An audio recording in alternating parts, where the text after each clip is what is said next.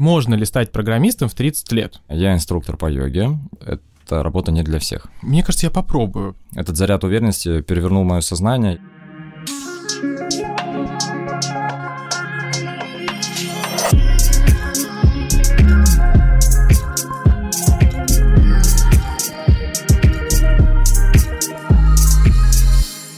Добрый день, меня зовут Сергей Гребенников, и у нас подкаст «А за окном России». Сегодня гость у меня Кирилл Непомилуев, а, разработчик, а, а, победитель конкурса «Цифровой прорыв» и просто прекрасный человек.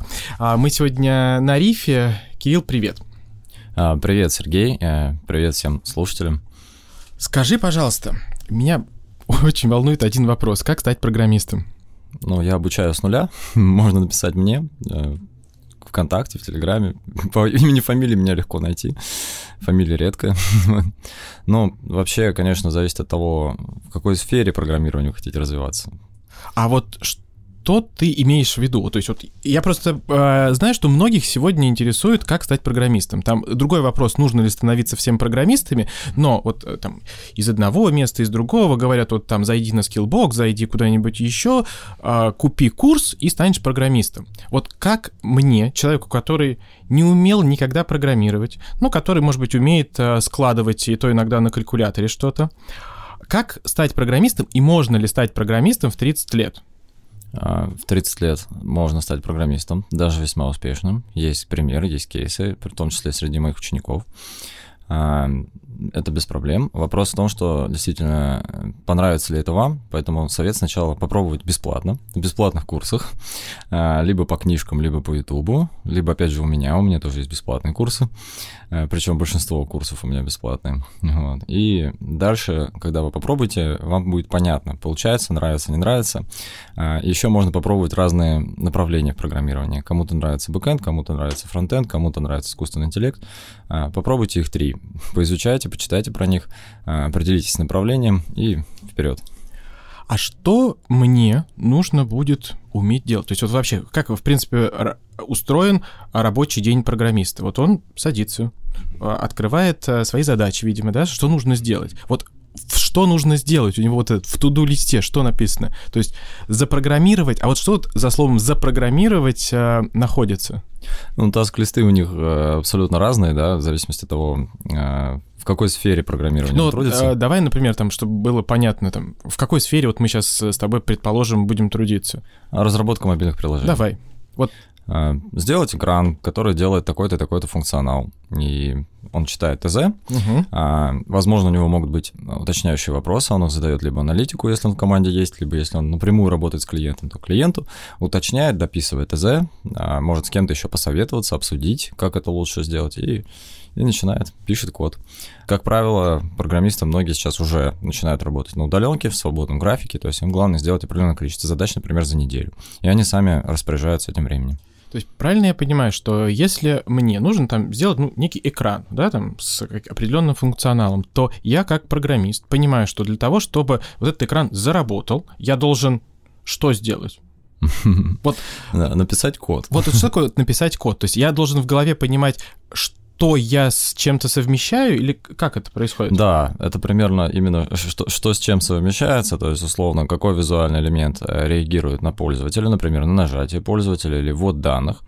А, или какое-то еще, если это мобильное приложение, там можно даже сделать реакцию на движение телефона, подбрасывание телефона, на изменение ориентации телефона в пространстве.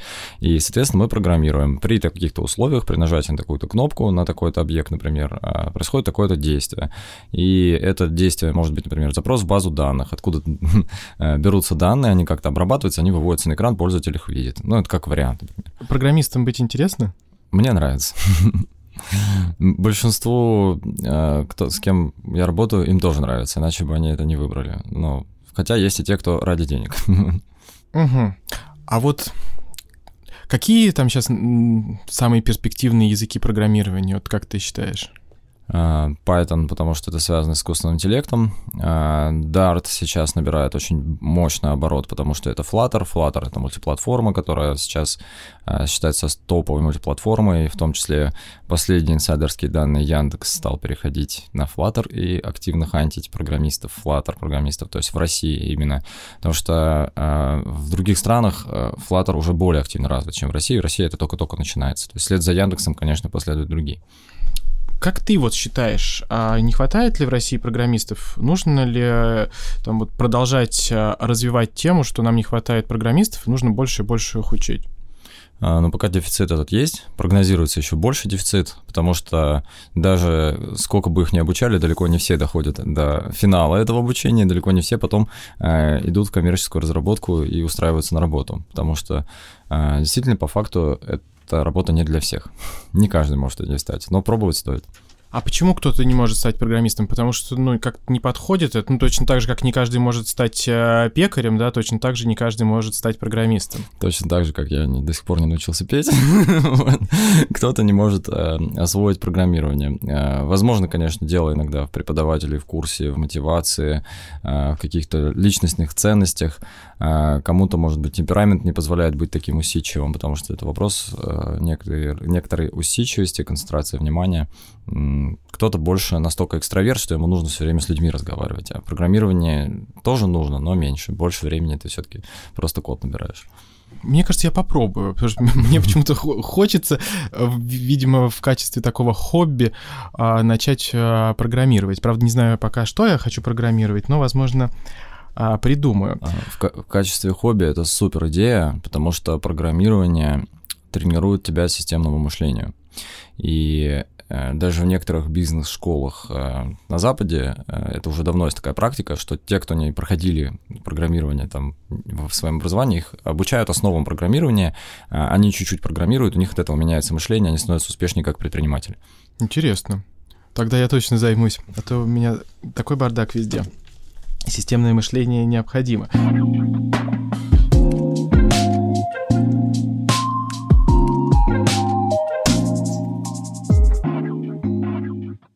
Ты на рифе, помимо того, что вот как бы амбассадор цифрового прорыва, а, еще заявил тему, связанную со спортом. Вот правильно я понимаю, что это какой-то некий сейчас фокус твоего внимания в том числе? Это один из фокусов внимания, связанный с тем, что я, во-первых, сам э, ЗОЖ, здоровый образ жизни, а во-вторых, э, в Нижегородской области я достаточно уже давно, больше пяти лет, помогаю в организации э, спортивных мероприятий, всяких фестивалей, причем это мое хобби, я делаю это на безвозмездной основе, просто мне это нравится. А, я инструктор по йоге, и я организовываю различные, э, ну, опять же, на этих всяких фестивалях площадки по йоге, где я собираю несколько инструкторов, ну, иногда много, и мы проводим бесплатные тренировки. Соответственно, мне нравится все, что с этим связано, а, поэтому у нас есть один из стартапов, а, то есть у нас есть сейчас несколько стартапов, а, большинство из которых уже есть инвесторы изначально в них, и один из стартапов, в котором пока еще нет инвестора, это потому что именно наши с нуля придуманные, это спортивный стартап, поэтому а расскажи поподробнее, если можно рассказывать про этот стартап. Может быть, инвестор как раз найдем сейчас. Да. Идея стартапа в том, что мы исходим от э, непосредственно человека, который занимается любительскими видами спорта, причем занимается и часто у тренеров, которые либо самозаняты, либо ну, не ходят там в фитнес-клуб. Потому что когда он ходит в фитнес-клуб, у него все инструменты есть, приложения есть и так далее. А у самозанятого инструктора нету этих приложений. И поэтому мы э, придумали решить эту проблему. То есть, во-первых, выбор этого инструктора, потому что там будет рейтинг и так далее. А во-вторых, э, геймификация. То есть ты сходил на такую тренировку, а у тебя галочка в профиль появилась, ты сходил на тренировку, тренер тебя отметил. А, это видят твои друзья, у тебя появляется больше мотивации регулярно ходить. Это все заряжает пользователей на то, чтобы они больше занимались ЗОЖ и спортом, потому что некая пропаганда появляется, там совместные фоточки и так далее. Ну и, соответственно, копится статистика, и в том числе а, соревнования по любительским видам спорта тоже там трекаются, и видно, кто какое место занял, кто насколько молодец. Вот. Прикольно, то есть вы э, хотите в одном приложении объединить ну, такие а, разные. То есть вот когда ты начал рассказывать, я сначала хотел сказать, ой, это типа как Strava, но понимаешь, что вроде нет. Или как Ranked-In там в Squash, то, что используют. Ну, здорово. И когда вы планируете запустить?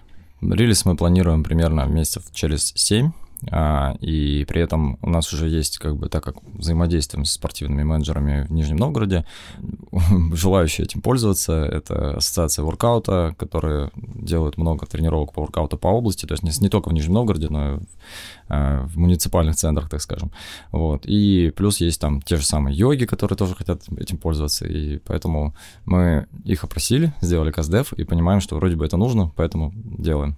А пока будет на Нижегородскую область приложение? Ну, это как пилотник. А, затестить, посмотреть, взять обратную связь, улучшить. Потом, если все хорошо, то можно масштабировать. А монетизация будет? Монетизация будет. Здесь несколько способов монетизации. В первую очередь, конечно, реклама партнеров. Вот. Ну, например, а, кто спортивную одежду продает, какие-то спортивные витамины, ну, вот в этом формате. А скажи, вот цифровой прорыв в твоей жизни какую роль сыграл? А, значительную роль.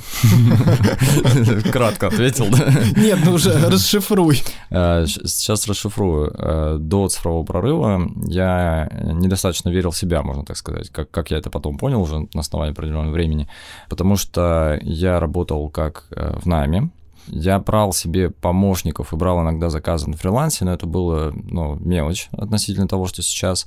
И у меня было там, допустим, 2-3 помощника, которых я обучал программированию, мне помогали делать эти проекты. Это было до цифрового прорыва. В 2019 году, когда я принял участие, когда мы в Нижнем Новгороде приняли участие. Это было масштабно, классно, там было уже 40 хакатонов было по разным городам. И мы, э, ну там, я, я пришел, отнесся к этому несерьезно, я не создавал команду, в случайную команду добавился, два студента, один умеет программировать, другой не умеет. Э, и я за ночь э, на андроиде, на Java сделал два мобильных приложения. И а, для меня это казалось нормой, потому что на фрилансе ты быстренько иногда делаешь какой-нибудь заказик за выходные, получаешь денежку и дальше свободно там отдыхаешь условно. Я понял, что это не норма, это намного круче, чем норма. А, и когда а, был чекпоинт, один из экспертов встал, вот так вот сделал селфи и сказал, когда-нибудь эта фотография будет стоить очень дорого. Вот, ну, до сих пор она не стоит нисколько, я думаю, но моя самооценка очень сильно выросла даже от этого факта, и когда э, мы презентовали и показывали вживую телефоны, на которых установлены мобильные приложения, которые работают, уже связаны с базой данных, вот этот отклик в глазах людей, которые на это все смотрели, э, очень сильно зарядил. Конечно, нас отправили в финал. В финале мы тогда заняли второе место, но э, даже здесь не место важно, не призовые, а важно именно вот этот заряд уверенности и этот заряд уверенности перевернул мое сознание, я понял, что мои компетенции э, при большем масштабировании могут дать совсем другой результат. И, соответственно, я начал работать по-другому. я уволился из найма, э, набрал большую команду, э, стал не бояться брать более крупные заказы. Сделали футбольный клуб Нижний Новгород, сделали два заказа для «Газпром» нефти. Причем так достаточно это все быстро пролетело. Вопрос был именно поверить в себя. Вот. И дальше набирали обороты.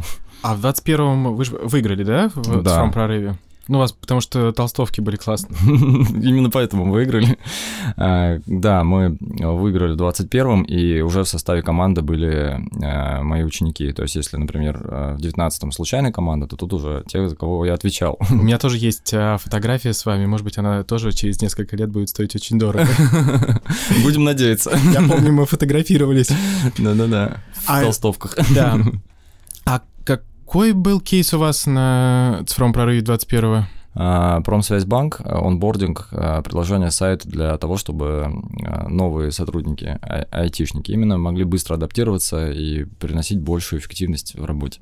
А не взяли в разработку это, этот кейс? Э, Нет, до сих, до сих пор не взяли. Мы с ними вели переговоры, общались, но потом э, в результате некоторых событий они сказали, пока им не актуально. У них пока из-за санкций другие проблемы. Ну да, э, санкции, конечно, подкосили. А вот, кстати, вот в твоей среде там мы сейчас не будем в там, политику углубляться, но просто uh-huh. а, мне всегда казалось, что ну, там программирование, да, это такая международная история. Вот как думаешь, а, как-то негативно сейчас а, скажется вопрос там политических, экономических санкций на а, ребятах, которые работают и программируют здесь? А, есть факторы позитивные, есть факторы негативные, да. Негативные это то, что, с одной стороны, негативные, ушли иностранные заказчики, и ребятам как бы вроде бы как меньше работать. С другой стороны, а, а, вместе с иностранными заказчиками, компаниями, да, и появился спрос в ускоренном импортозамещении, поэтому вырос российский спрос тоже. Здесь, поэтому я бы сказал, что в долгосроке все очень положительно. То есть сейчас спрос, наоборот, вырос на на программистов в России, с учетом, что нас это все заставит быстрее разработать наши же технологии, которые будут применимы для разработки конечных продуктов, а, и мы в итоге будем пользоваться всем своим. Это огромное преимущество. Ну, в долгосроке. Сейчас, конечно, страшно, всем переживают, но уже успокоились многие. Не, мне кажется, все будет э, ну, нормально. Хочется, конечно, чтобы быстрее эта нормальность э, к нам вернулась. Но я думаю, кстати, нам практики йоги могут э, помогать. Вот у меня есть подсказка, что ты еще и книгу написал по йоге, и называется «Секреты йоги», если не ошибаюсь. Да. Вот. И о чем книга? Ой, книга. Логично, что она о йоге. Это я понимаю, но... Я рассматриваю йоги, йогу с точки зрения а, набора инструментов, которые помогают в практической жизни в первую очередь. То есть и на своем примере я показываю, что это действительно помогает. А, изначально я увлекался бильярдным спортом, йога мне помогла а, быстрее учиться в этом спорте и достигнуть того, что я стал чемпионом области. Если бы я не практиковал йогу, быстрого бы результата не было. Я это прям сравнил до и после. А, потом мне йога помогала, когда я работал а, Сначала я работал менеджером по планированию производства а, после института, и там было много стресса, и вот снять этот стресс, справиться с этим, мне тоже помогала йога. Я понял, что, ну, в жизни она помогает. На, на, ну, еще у меня были когда-то там в школе проблемы со здоровьем, так скажем, и с последствиями этих проблем мне тоже помогла справиться йога. Ну, то есть как бы три раза в жизни она мне помогла, я такой, окей, а, попробую заниматься ей чаще, и в результате это привело к тому, что я захотел стать инструктором, э, захотел делиться этой информацией, вот. Ну, то есть а, в первую очередь э, йога э, развивает концентрацию внимания. Это основное, для чего она придумана. Концентрация внимания помогает во многих сферах жизни. То есть, насколько мы внимательны, тем быстрее мы учимся. Даже если мы читаем книгу, если мы внимательны, мы читаем ее эффективно. Если мы невнимательны, мы все время отвлекаемся в своих же мыслях. Нас даже внешне может никто не отвлекать, мы сами можем в свои мысли уходить, и потом мы один и тот же абзац по несколько раз перечитываем. Замечали, наверное, такое у многих есть. Да-да-да. Вот. И вот э, развитие внимания — это на самом деле один из ключевых навыков, и то, что сейчас особенно говорят, и даже тут на рефе говорили, что когнитивная гибкость, да, это один из ключевых навыков современности, вот это, эти все вещи помогают развить йога. Прикольно. Надо попробовать йогой позаниматься. Я, мне кажется, а, раз семь а, разными видами а, спорта занимаюсь. Это нет, спорт это правда очень круто, и он помогает отвлечься от этой повседневной суеты и расслабиться.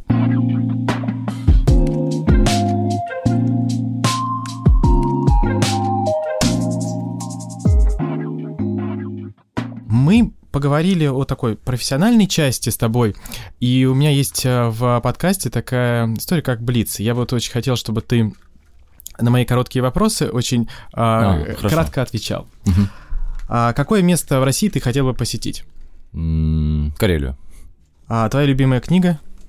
Секреты йоги. А любимый вид спорта?